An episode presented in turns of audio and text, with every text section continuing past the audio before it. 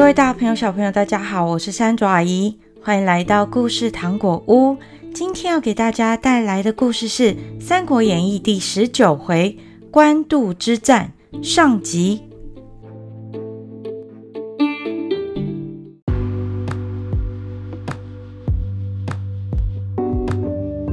袁绍、曹操两人水火不容，一直想要除掉对方，独占天下。因为这样，袁绍决定要集结七十大军攻打曹操。曹操一听到袁绍领兵要来攻打的消息，就急忙找来所有的谋士，共同讨论要应付敌人的计策。荀攸说：“依我看，袁军虽多。”要对付他们倒也不是什么难事，不过一旦时间拖久了，我担心粮草不足，到时候可能就麻烦啦。曹操说：“我担心的正是这一点呐。”荀攸又说：“不如趁现在士兵们个个士气高昂，马上出兵，速战速决。”曹操也觉得。这样才是上上策，于是立刻调集人马，准备全力迎战。两军呢，在阳武对峙。袁绍的左右分别排列着张合、韩猛、高览、淳于琼的将领，两侧则是一万名的拨弩手，门旗之内有五千名的弓箭手，他们都排列得非常整齐。而曹操这边有许褚、徐晃。张辽、李典这些大将，他们各自都持着兵器，前拥后卫。他后面呢，则是一列列昂然挺立、严阵以待的士兵，气势非常的壮观。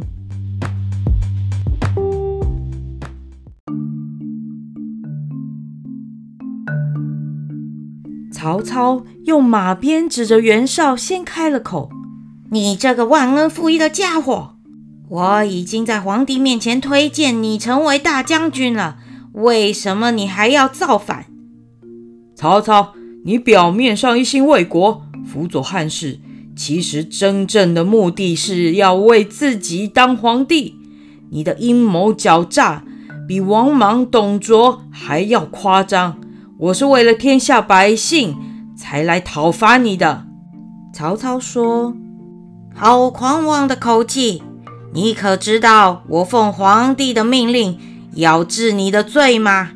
袁绍也不甘示弱地回他说：“我也奉了衣带诏，要讨伐你这个逆贼。”衣带诏指的就是缝在衣带里面的密诏，秘密传给外面的人，说请他要执行什么样的秘密任务。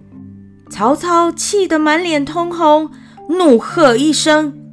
张辽，让他们见识见识你的本领吧。是。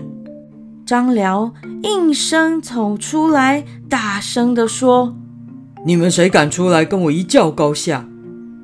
你别自命不凡，我张合今天就让你摔下马来。”说着，两个人就你来我往，缠斗了四五十个回合，仍然不分胜负。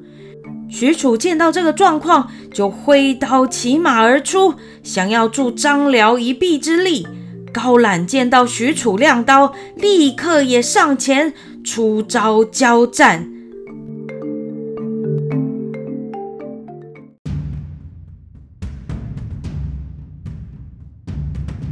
正当大家非常专心的看着这四个人奋力厮杀，曹操突然喊道。夏侯惇、曹洪，你们两个各带兵三千，朝敌营冲过去，杀他个措手不及。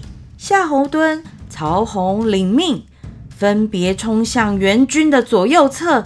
一时之间，战场。上杀喊声响破天际，尘土滚滚。援军本来就不如曹军勇猛，再加上曹操的突然袭击。瞬间乱了阵脚，一下子就折损了很多兵力。袁绍的谋士沈沛见到这种情况，紧张地下令埋伏在军中的弓箭手立刻朝曹操放箭。曹操的军队再怎么勇猛，也抵挡不了跟雨一样多的利箭，才一下子就死伤无数，纷纷败退。袁绍哪肯就此罢休呢？他立刻追赶，一直追到了官渡。沈沛视察了地形之后，想出了一个绝妙的好计。主公，我们现在派十万士兵守住官渡，然后我们在曹营前面堆起土山，让弓箭手朝他们的营地里射击。曹操无力反击，只能弃守，我们就可以直攻许昌。好极了，这件事就由你全权处理。沈沛立刻找来体格壮硕的士兵，日夜不停地在曹军军营旁边堆起土山。曹军虽然想要冲出去阻止，却总是被援军的弓箭挡住，一点办法也没有。到了第十天，曹军的军营周围竟然出现了五十多座的小土山。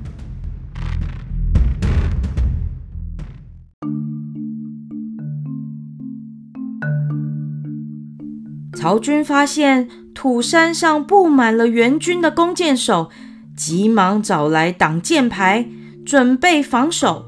忽然，一声“梆”子的声音划破安静的气氛，像下雨一样的箭从天上倾盆而下。曹军虽然已经有防备，但是仍然被这样的场面给吓住了。一个个趴在地上，握紧挡箭牌，动也不敢动。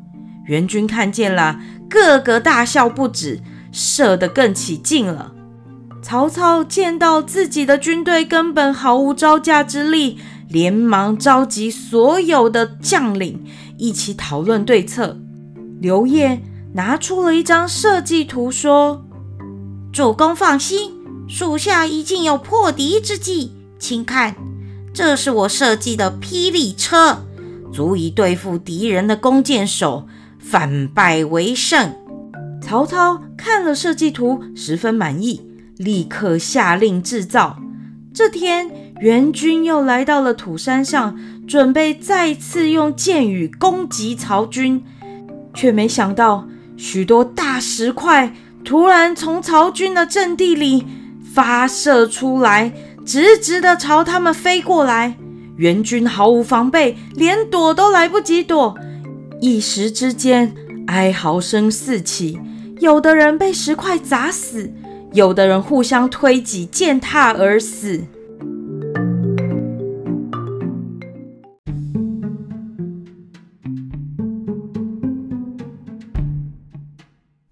眼看计策被敌人瓦解，沈佩又提出了第二个策略：我们偷偷挖一条地道，直通曹军营地，接着我们就可以出其不意地攻入，一定可以大获全胜。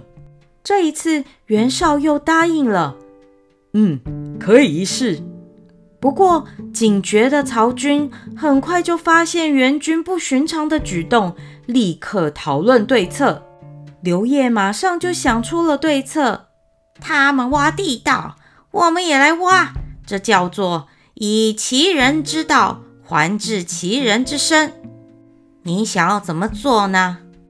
我们可以绕着营地挖出一条壕沟。等援军挖到壕沟的时候，就无法再继续前进了，自然进不了我们的营地，最后只是白白浪费力气。哈哈哈，这个计策真是很不错啊！曹操听完之后非常开心，你马上带着军士们去挖，动作越快越好。刘烨派人连夜挖好壕沟，等到援军挖到这个壕沟的时候，果然无法继续前进。沈沛非常生气，只好放弃。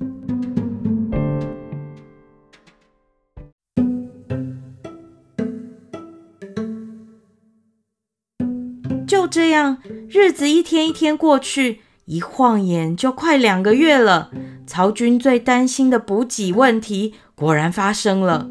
随着粮草一日日的减少，士兵们的士气也一天天的低落下去。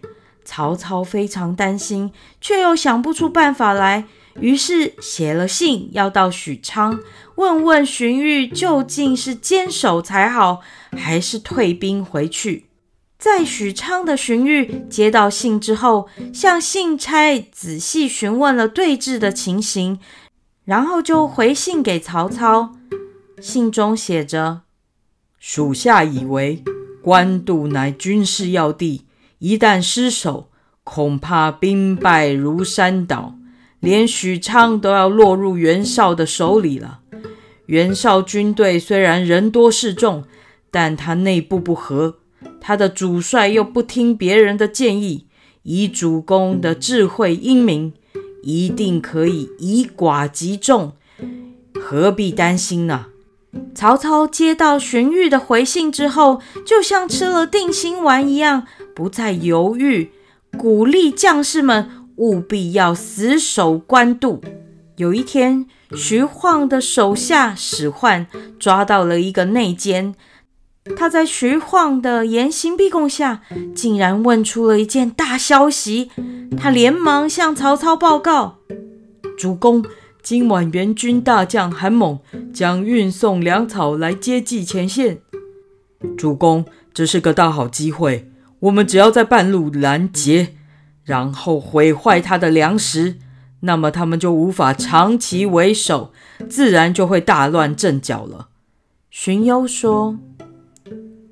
曹操当即立刻下令：“徐晃，这个任务就交给你了。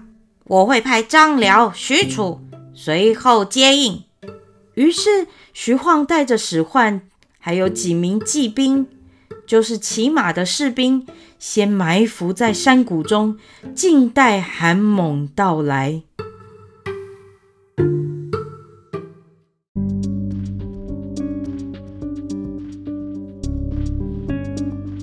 韩猛正押着数千辆的粮车，就是载着粮食的车辆前往兵营。突然冲出一批人马来，韩猛二话不说，立刻开战。徐晃也不是省油的灯，上前接招，一招又一招，一轮又一轮的猛攻。史涣见到徐韩两个人杀得难分难解。就趁机驱散推车的小兵，放火烧了粮草。在袁绍的军营中，袁绍正心急地等待着粮车到来，没想到却有士兵来报：西北方有大火，不知什么原因。大家正怀疑的时候，一身狼狈的韩猛回来了，带回粮草被劫的消息。袁绍气得就要杀了韩猛，幸亏大家替韩猛求情，袁绍才饶了他的死罪。另外派了张和、高览两个人前去拦截徐晃。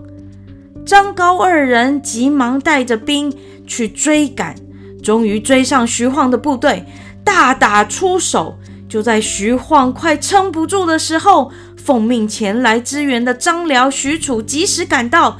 哎呀！这下变成张合他们前后被夹击，顿时阵脚大乱，他们就夹着尾巴落荒而逃了。